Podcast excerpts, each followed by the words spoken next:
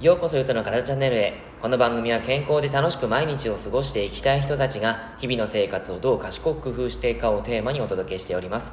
皆様こんにちは。今日は電子レンジで温め直してはいけない食品6選という内容をお話ししていきます。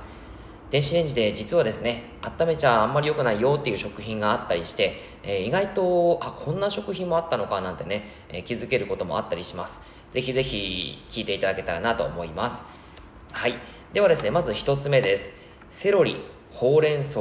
ビーツ。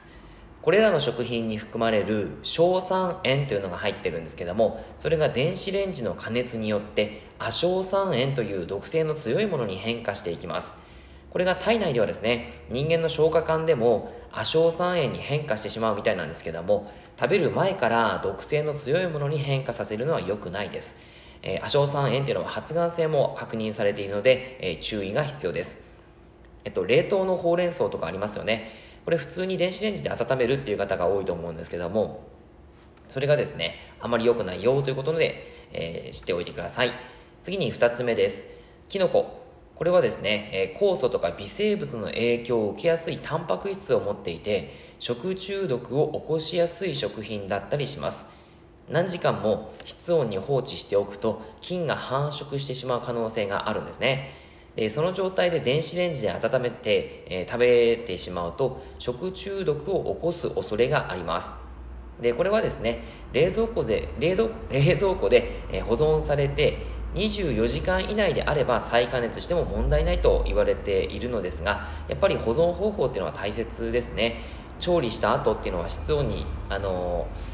まあ、早めに冷蔵庫に入れていただいてそして早めに食べるということがとても大切だよということです。はいでは3つ目卵。これはゆで卵とかスクランブルエッグですね。こちらも温め直しはダメと、まあ、ゆで卵を温め直す人はあんまりいないと思うんですけども、えー、これがですね有害物質が発生するとかですね、えー、なんとかっていうふうにあの書いてあるサイトもあるんですけども実際はですねやっぱ保存方法卵の保存方法っていうのが結構大切で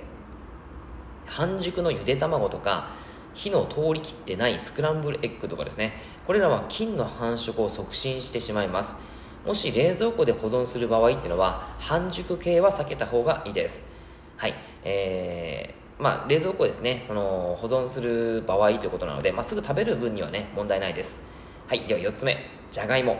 じゃがいもを揚げたり炒めたり焼いたり電子レンジで温めたりするとじゃがいもに含まれる糖とアミノ酸の一部が反応してアクリルアミドという有害物質ができます。これ、えー、結構ですねあの毒性がちょっと高くなってしまうということであのちなみにですね冷蔵庫で保存するのもあんまり良くないみたいですねじゃがいもを冷蔵庫で保存すると糖の濃度が高くなるのでそこから加熱するとアクリルアミドのできる量が増える可能性があるということです。えっと、もし冷蔵庫で保存する場合は、えー、まあ、冷蔵庫じゃないですね。あの、普通に保存する場合は、じゃがいもを風通しのいい暗所で保存が基本というのが、あの、基本になります。はい。で、暑い時はですね、新聞紙に包んで野菜室というのがいいかもしれないですね。はい。では、次に、えー、5つ目ですね。鶏肉。これは鶏肉だけに限らないんですけれども、えこの含まれているタンパク質は冷蔵された鶏肉が温め直されると、え変化するというふうに言われています。